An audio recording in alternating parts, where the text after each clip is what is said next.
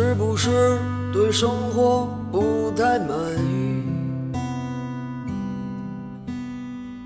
很久没有笑过，又不知为何。既然不快乐，又不喜欢这里，不如一路向西去大理。路程有点波折，空气有点稀薄，景色越辽阔，心里越寂寞。不知道谁在何处等待，不知道后来的后来。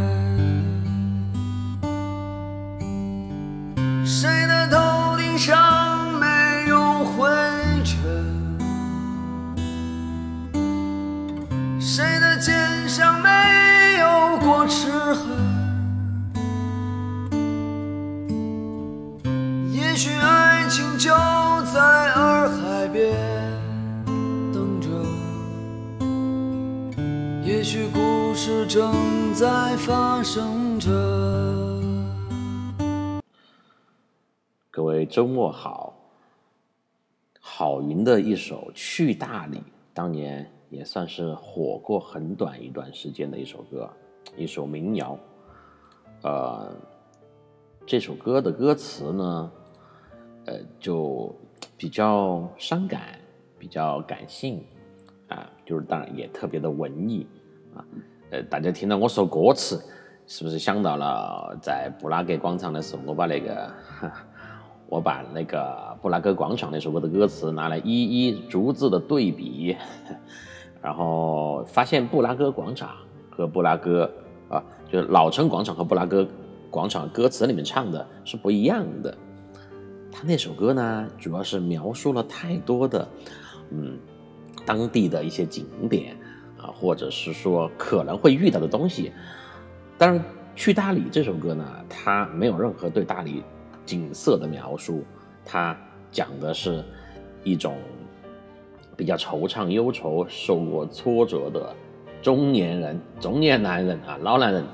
的一种心境。然后是为了去大理寻求一种啊，就是放松、解脱。还有一个很重要的啊，歌词里面还唱了什么呢？啊，这个谁的头顶没有灰尘，谁的肩上没有过齿痕，啊。也许爱情就在洱海边等着，也许故事正在发生着，哈哈，挺有意思吧？这是一首勾引你去大理的歌，意思就是说，哎，单身的各位去大理，在洱海旁边那么美丽的地方，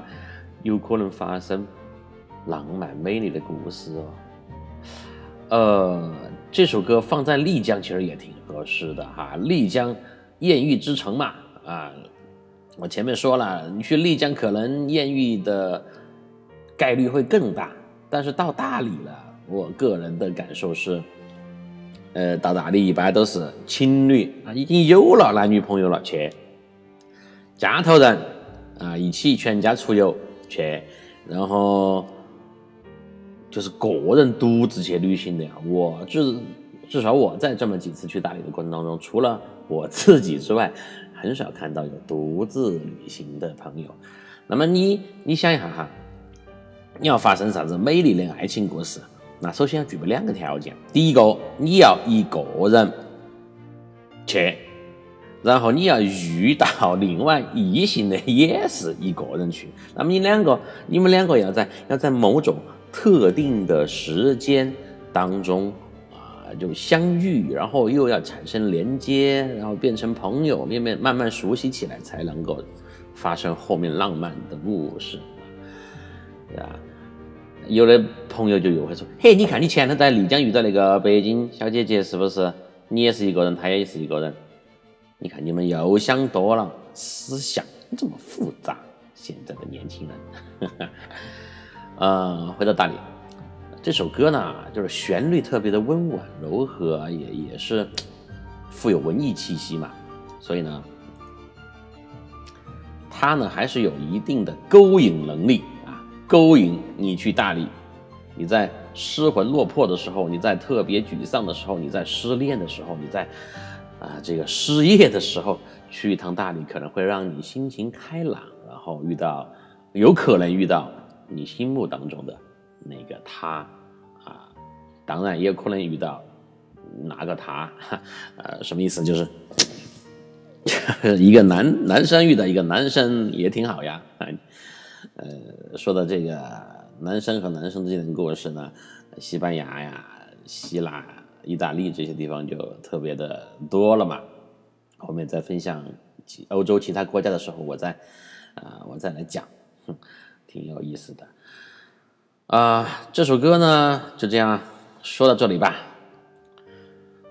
我去大理呢。并不是歌里面唱的那种你没去过，然后勾引你去、吸引你去、去看一看、去探索一下的心态。我去是因为我去过这么多次呢，就是还想去，完全是因为那个地方的景色和气息，还有天空。前面说了，大理地区洱海附近的天空是云南最美的蓝天白云。上一集说到了，租了一个小破落车，然后开上这个小破落车呢，就往西岸走。嗯，来吧，还是简单的介绍一下，呃，大理洱海环海的一些景点的情况。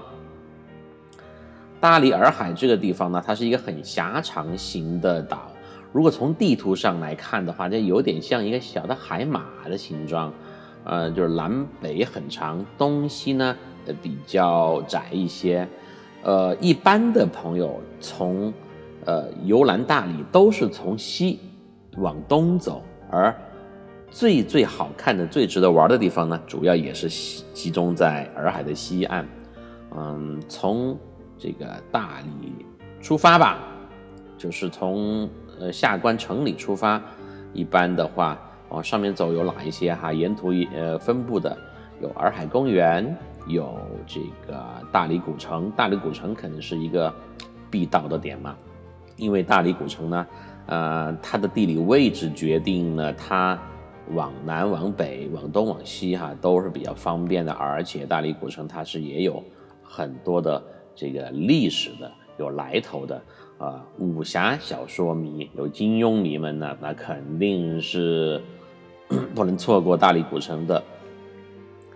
因为大理就是这个很多金庸小说场景里面的这个发生的地方。因为之前叫大理国嘛，啊，历史的东西我就不再多讲，因为这个都很熟悉，或者也可以搜到。嗯，大理古城呢，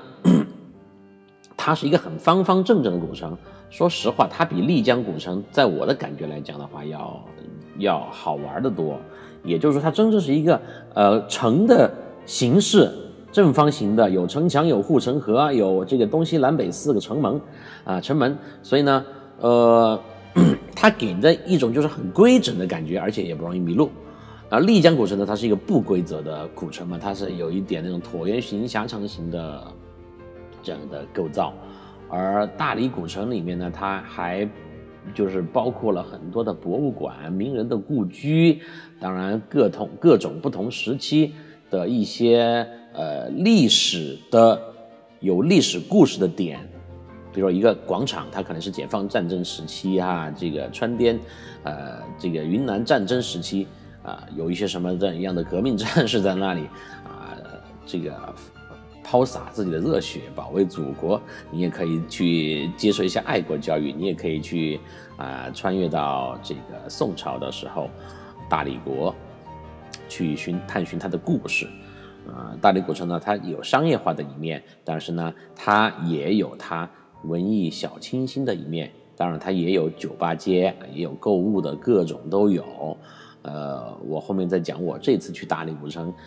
的一些感受和遇到的一些人和事吧。好，大理古城呢，就呃往上面再走一点，就是非常啊著名的《天龙八部》影视城。当年为了拍那个是九几年，九八年还是九几年？反正九十年代的那个《天龙八部》专门修的一座影视城。当年那个呃，《天龙八部》的主演是胡兵，哈啊，不是胡兵，胡军啊，错了，胡军。胡军是我一个也是比较喜欢的演员嘛，也是比较资深了啊，年纪也比较大了。他在里面演的是，呃，当然就是乔峰了。然后里面演这个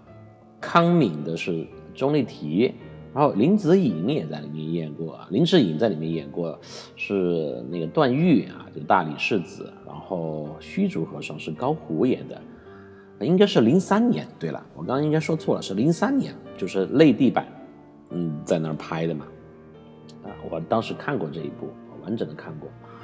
嗯，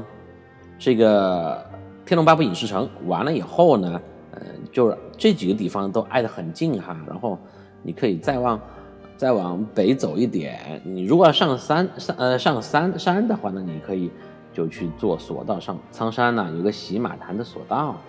啊，然后再往上面走，就是特别著名的，也是大理洱海的地标之一，叫做崇圣寺。崇圣寺呢是一个当时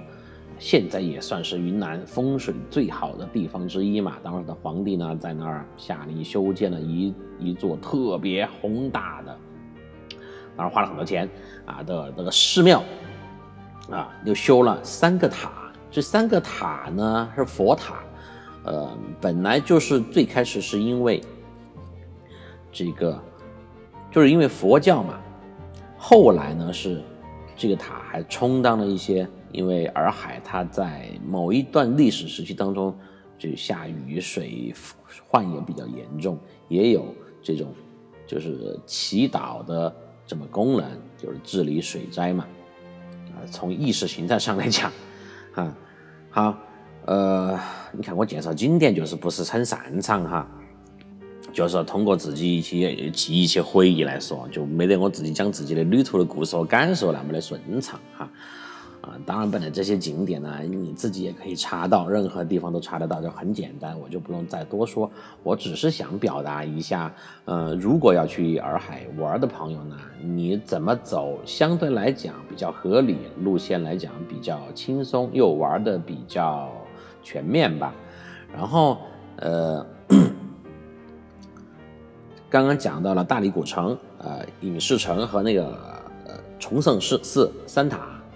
都是在一个区域，一个区域就很快就可以玩嘛，就是半天基本上可以搞定啊，大半天的样子。当然要看你自己的喜好，比如我去逛那个寺庙，我就呃逛得比较彻底，从上到下慢慢的走下来，每一个庙子里面都去会去拜一拜，然后看一些这个。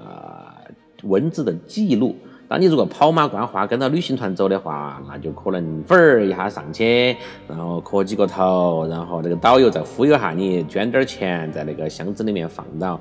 啊，呃，就就就下来了啊，这也是一种旅行的方式。每个人旅行的方式这个习惯不一样啊，我们不去评判，但是呢，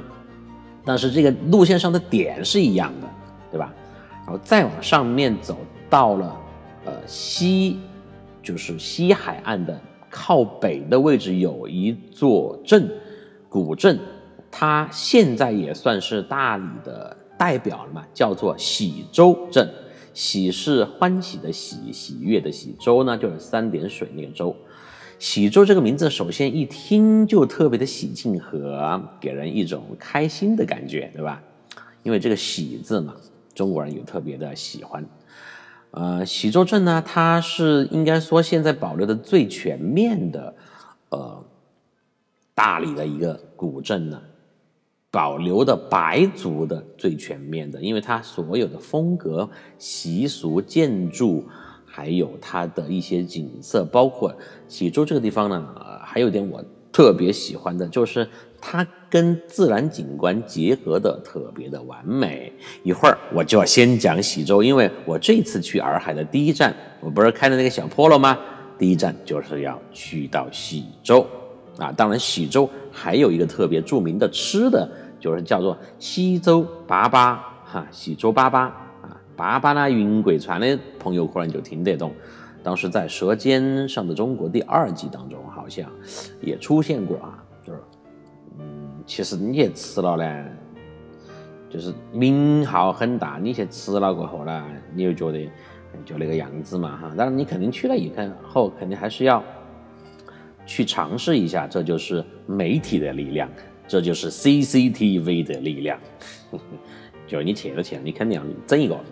而再往上走呢，就是蝴蝶泉，基本上蝴蝶泉这个地方就已经到了洱海的，呃西北角了，就是靠北边了。蝴蝶泉呢，呃，它下面有一个小城叫做周城，周城是一个镇，很小的镇，周城没有什么看点。但是蝴蝶泉它是处于，呃，处于周城镇这个地方的，蝴蝶泉就挨着这个苍山呢，呃，也算是很早很早的云南。嗯的一个景点呢，很有名哈。当年很多国家领导人去洱海、去大理都必到蝴蝶泉。那么在蝴蝶泉呢的旁边的一个宾馆，我就住了一个晚上。这个晚上的故事就特别精彩了，可能只有在下期或者下下期来分享了吧。先做一个预告，然后再往上面走，就走到了呃最北边了。北边呢，就叫有一个村叫河尾村。河尾村之前就是一个很小的村子，现在也开始慢慢的修了很多，嗯，民宿啊、餐厅啊。因为大理的旅游嘛，这些年发展的很快，但是有一段时间洱海呢，它的污染比较严重，所以在好像是在一五年左右就停了那么一两年。至少有一年的时间就关闭了这个洱海景区，就去不到了。当他把这个水就是治理好了过后，环境治理好了过后，重新开放过后，那有有人就变得更加的多了。当然，在他们治理水的时候，同时很多村民和投资方呢，又在修了很多其他的呃这个 酒店、民宿住的地方。就我这次去大理，我的感觉是。呃，因为我上一次是在二零呃一五年初，二零一五年初啊，我当时去了以后，好像就呃关闭了嘛，就休整了，就整顿。就五年的时间，我发现景色没有什么变化，还是那么的美丽，就是人越来越多了，老板儿越来越多了，投资者也越来越多了啊，呃，那足以说明大理这个地方它的吸引力。还是很强的。你看它跟丽江比哈，丽江的主要就是丽江古城，丽江的区域最多的就还有束河古镇，离丽江不远。束河呢，啊，可能有的朋友也去过，束河相对来讲要安静一些，你要清静一些。嗯，然后就是玉龙雪山，呃，丽江就是还有一个叫拉市海的湿地公园嘛。主要丽江就是这么四个点，而大理呢，它洱海。它就是呃，傍着洱海这一圈呢，全部都是可玩的地方，所以它不管是从范围还是从它的这个旅行的商业价值来讲，它是要大于丽江的啊，不同的两个风格吧。好，刚刚提到那个河尾村，河尾村过了以后呢，你就我们就往就最北了。你要环湖的话，就应该又往右边走，也就往东边走下来。东北角有一个镇，嗯，大家一定听说过，因为在二零一一年、二零一二年的时候特别的火。当时网上啊，呃，一些宣传片呐，包括一些朋友的照片呐，嗯，就告诉了我们在洱海有一个特别特别美丽的小镇。最开始呢，也是一个渔村。啊，我是二零一二年第一次去的这个地方，叫做双廊啊。双廊呢，承载了我很多啊就过往的回忆啊。我在后面的节目当中会提到，之前我第一次去双廊的时候，哈，很尴尬的一件事情。然后双廊这个地方本来是一个小渔村，然后现在也是发展的很好哈，各种商业，各种呃这种。现代元素的植入，还有很多民宿，呃，最关键的双廊有一个特别大的卖点，就是它是杨丽萍的老家故居，杨丽萍呢在那边的双廊的有一个岛，很小的岛叫南诏风情岛上修了啊一栋很大的啊，我们可以叫他的这个行宫啊，不能叫行宫，就是他避暑的房子，或者是说他回到云南特别愿意去住的一个地方，叫做太阳宫和那个月亮宫。现在呢也是被政府收回来了，因为杨丽萍。还是有点高调哈，呃，她在这个云南和全国的影响力哈，她因为她在全国的影响力，就导致了她在云南的这个地位。所以当年就是他喊政府给他地，他就政府给他地；他喊人来修，他又有钱噻，喊人来帮他修一个很漂亮的别墅啊，集合了这个艺术、现代风景哈，还有一些这个神话元素的这么一个特别棒的大别墅。但现在这个别墅变成了一家酒店。啊，呃，双廊，双廊还有一个特别美的地方是双廊，你在那个地方看夕阳啊，是特别美的，因为它的那个水域，它是正对着呃对面西岸的苍山嘛，那个水域就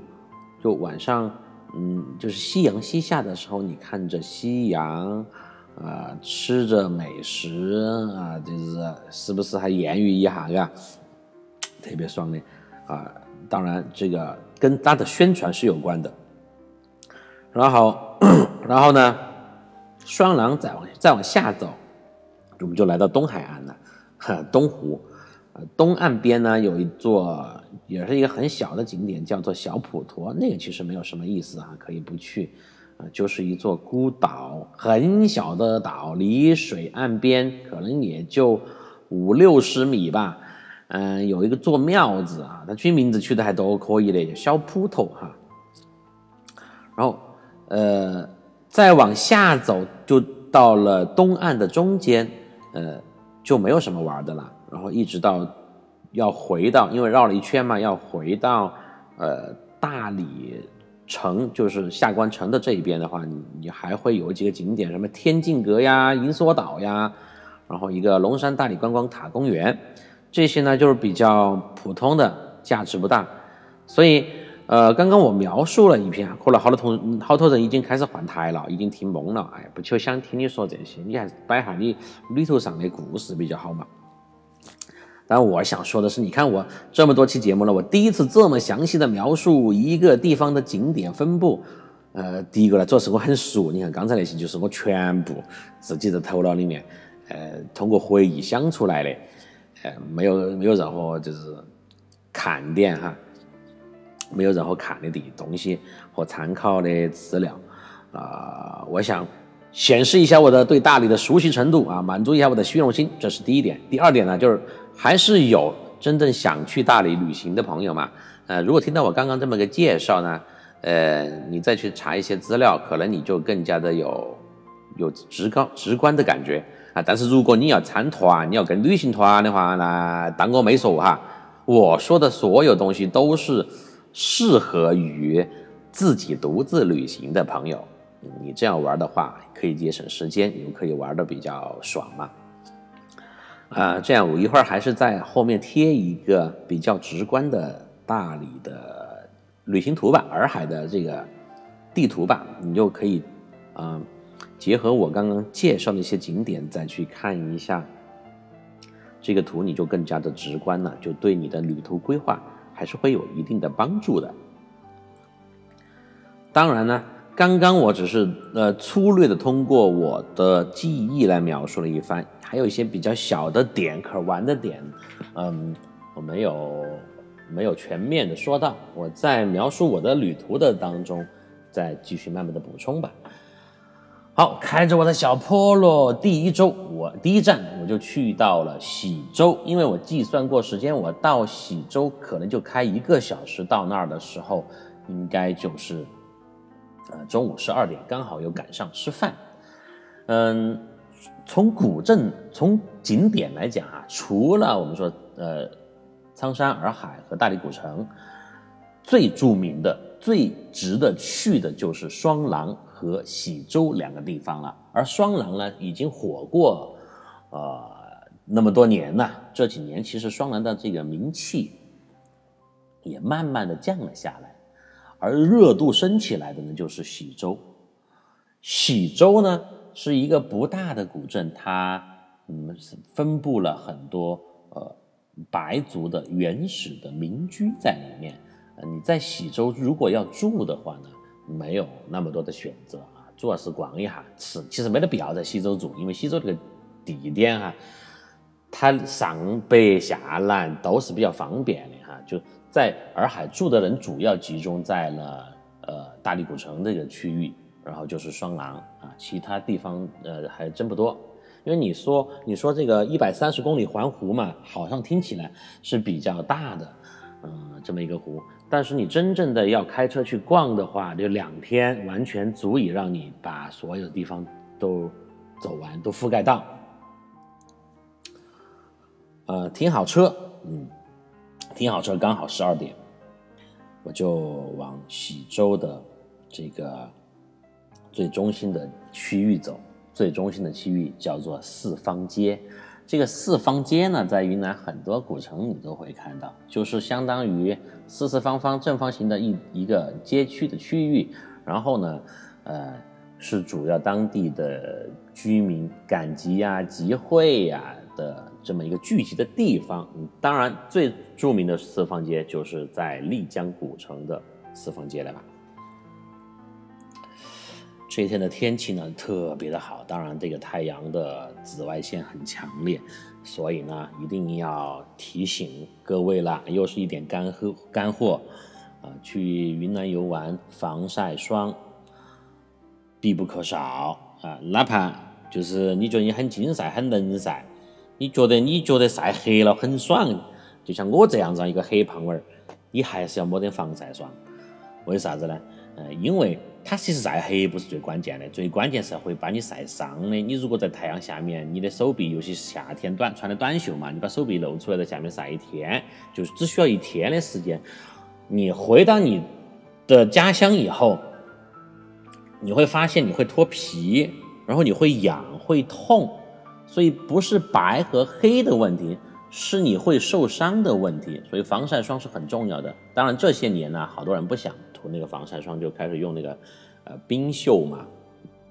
冰袖呢，开车开车很必要。然后很多女生，但就是，她有些女生哈，她就觉得穿冰袖像个那个这个搬砖那样，工地上打工那样，下苦力量，她也不愿意穿那个冰袖。那你就抹防晒呃霜啊，要么你穿一个长袖，因为很多人肯定都都有那个体会，当你夏天晒了太阳。你的手穿短袖嘛，你的手一定会变成两个颜色，中间还有一节是渐变的。就你这个袖子遮到里面那个部分呢是白的，那么没遮到下面就是黑的，中间还有一个区域就是渐变的，就像是嗯两个不同的人的手斗到一个人身上一样。然后还要戴什么呢？墨镜啊，墨镜可能很有必要的，呃，尤其开车的朋友。啊，阳光直射你的眼睛的话，时间长了，你的眼睛会很难受，也有一点安全隐患。然后还有帽子嘛，啊，就是墨镜、帽子跟这个防晒霜啊，当然冰袖，就是四样防晒的东西，在云南是很有必要的，哪怕是在冬天啊啊，冬天其实还好，冬天因为你就没有穿短袖嘛，至少你手上不得被晒伤。我记得我第一次去嗯那个拉市海的时候，就在丽江的时候，我被晒得特别的惨啊。后头可能就是就是随着年龄越来越大，这个皮质越来越厚哈，这抗晒能力就越来越强，嗯，就只是晒黑，一般就不得脱皮晒伤了。但是那些细皮嫩肉的同学们呢，哼，你们还是要注意一下啊，那个晒伤了要恢复很久，尤其是女生。我停了车就往那个四方街走，四方街呢，哎，我本来以为今年的情况嘛，就游客不是很多，但是我发现喜洲人还挺多的，啊，中午是一派这个非常热闹的景象，各个餐馆里面呢都坐满了人正在吃午饭，然后带孩子的比较多，在那个四方街周围在聚集啊。就是拍照呀、玩啊、休息呀，然后也有各种这种导游带着旅行团，一边在解说，一边在啊，就是欣赏这个、感受这个喜洲的文化氛围啊，它其实也比较文化氛围，就是比较地道的白族的气息，白族。嗯，啊，说到白族，想到了丽江把我送到香格里拉，再把那个北京美女拿回来那个小哥了啊，他其实是一个非常就是实在的小伙子啊啊，以后如果要再去丽江还要租车的话呢，我可能还是会联系他。我就喜欢那种少数民族的淳朴的感觉啊，他眼神里面的那种，呃，没有任何杂质，就是直勾勾的看着你哈，你让他干啥他就干啥，而且他又会为你去考虑的这么一种感觉吧。我呢，肯定在路边买了一个喜洲粑粑啊，这家喜洲粑粑据说是当时就是《舌尖上的中国》呃采访的拍的，就是他们家的。呃，这个喜洲粑粑呢，它又分两种哈。我现在回忆哈，一种是比较素的，就没啥子肉的，好像是十块钱一个。啊，另外一种呢是有肉的，二十块钱一个。我们当时就饿了嘛，想来就顺便吃午饭了嘛，就买了二十块钱一个的。啊，大小差不多，只是里面有点肉。说实话哈，这个粑粑它最亮点的地方在什么呢？它的这个呃面很好啊，揉面揉的很劲道，就是那个。皮儿很脆，但是里面呢，它的味道稍微差一点。这个有一说一，可能是因为我四川人口味是比较重啊。嗯，在这个云南喜洲粑粑呢，它就相当于里面有肉、有菜啊，有猪肉吧，有点像我们的锅盔啊，其实就是放大版的锅盔，它有点大啊，它是相当于可能呃。比一个人正常人的脸还要大一点啊，圆形的这么一个，我等会儿拍个照片嘛，放个照片啊，然后呃，就是它有一种清香，但是它味道比较淡，所以呢，我就只能当成当成馒头吃，这样这样的感觉。嗯，徐州粑粑啊，徐州粑粑啊，因为我第一次去徐州吃这个粑粑，吃粑粑。啊，我们用四川话就是吃粑粑，吃粑粑就是有歧义的哦。这个粑粑好好吃哦，粑粑啥子意思嘛？粑粑就是 shit。嗯，好啊，这个文这个方言啊，方言的魅力还是很强大的。嗯，然后我吃了一个粑粑，肯定不够嘛，然后就钻进了路边的一家啊这个面馆啊，云南的面馆，它就不叫面馆，它叫粉馆，因为云南人吃粉比较多。米粉嘛，还有饵丝啊，饵丝 不是？你看我说四川话，这个饵丝就又有歧义饵丝就是给你耳光的意思哈，不能吃饵丝，吃饵丝就是挨打了。嗯，就是它的饵块，呃，饵丝、饵丝、饵粉啊，就是粉条。那饵丝它的口感呢，它跟面和一般的米米粉又不一样，它更加的强壮，就是它的那个浓度特别的大，它吃起来更加的。就是有质感，里面的这个，呃，质地特别的厚重，是，呃，这么一种味道。当然，饵丝呢，呃，在云南吃饵丝，它基本上它只会给你都是清汤的哈，它不会给你放辣椒，它会把那个饵丝啊，米粉也好，饵丝也好，就是盛在碗里了以后，给你加一点小葱，然后就基本上原汤的啦，然后又一点菜嘛，然后。呃，肉还是有的，一般是牛肉片儿也有，那其他的这个臊子的都有。呃，你拿到这个碗以后呢，你自己去加，呃，你需要的调料，比如说这个有辣椒面、干辣椒面、辣椒油、醋，嗯，还有酱油啊，还有呃他们当地的小米辣做成的一种辣酱啊，其实不是很辣啊。然后还有这个香菜、折耳根这些东西，你可以自己去加。然后云南特别我特别喜欢吃的一种就是菜啊，它其实也是很多时候当配菜或者佐料在使用，是什么呢？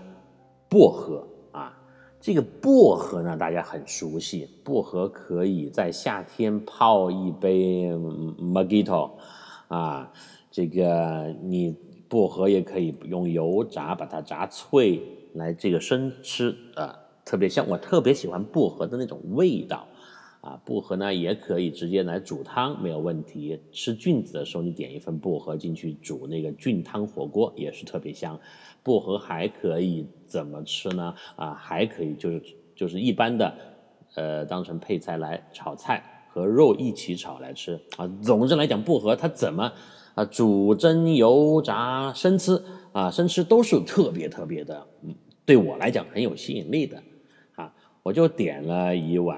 米线吧，啊，吃了以后呢，呃。当时大概十二点半的样子，我就往呃这个街街面上走。说实话，喜洲这个地方它面积很小啊，它的街道以四方街为中心，向旁边只有两条延伸比较大的步行街区，嗯。呃，虽然它是很地道的白族的房屋，但是古镇大家知道，一旦有一丝商业化以后，旁边就全是店铺哈，啊，卖啥子东西的那个画面感就很强了，啊，卖吃的，卖手工艺品，卖衣服哈，啊，卖云南的茶叶，还有卖云南的烟的，啊，大概就分为这么几种类型。我其实呢，因为去的太多古镇，也去了太多次了，没有太多的这个意愿再去逛，我就往城外面走，因为城外面有一片地呀，有一片很开阔的区域，对我来讲特别的有吸引力。好，在下期的节目当中，我给你分享一下喜洲外围的一片特别美丽的景象。先到这吧，拜拜。这几天的歌都是与大理有关的，慢慢欣赏。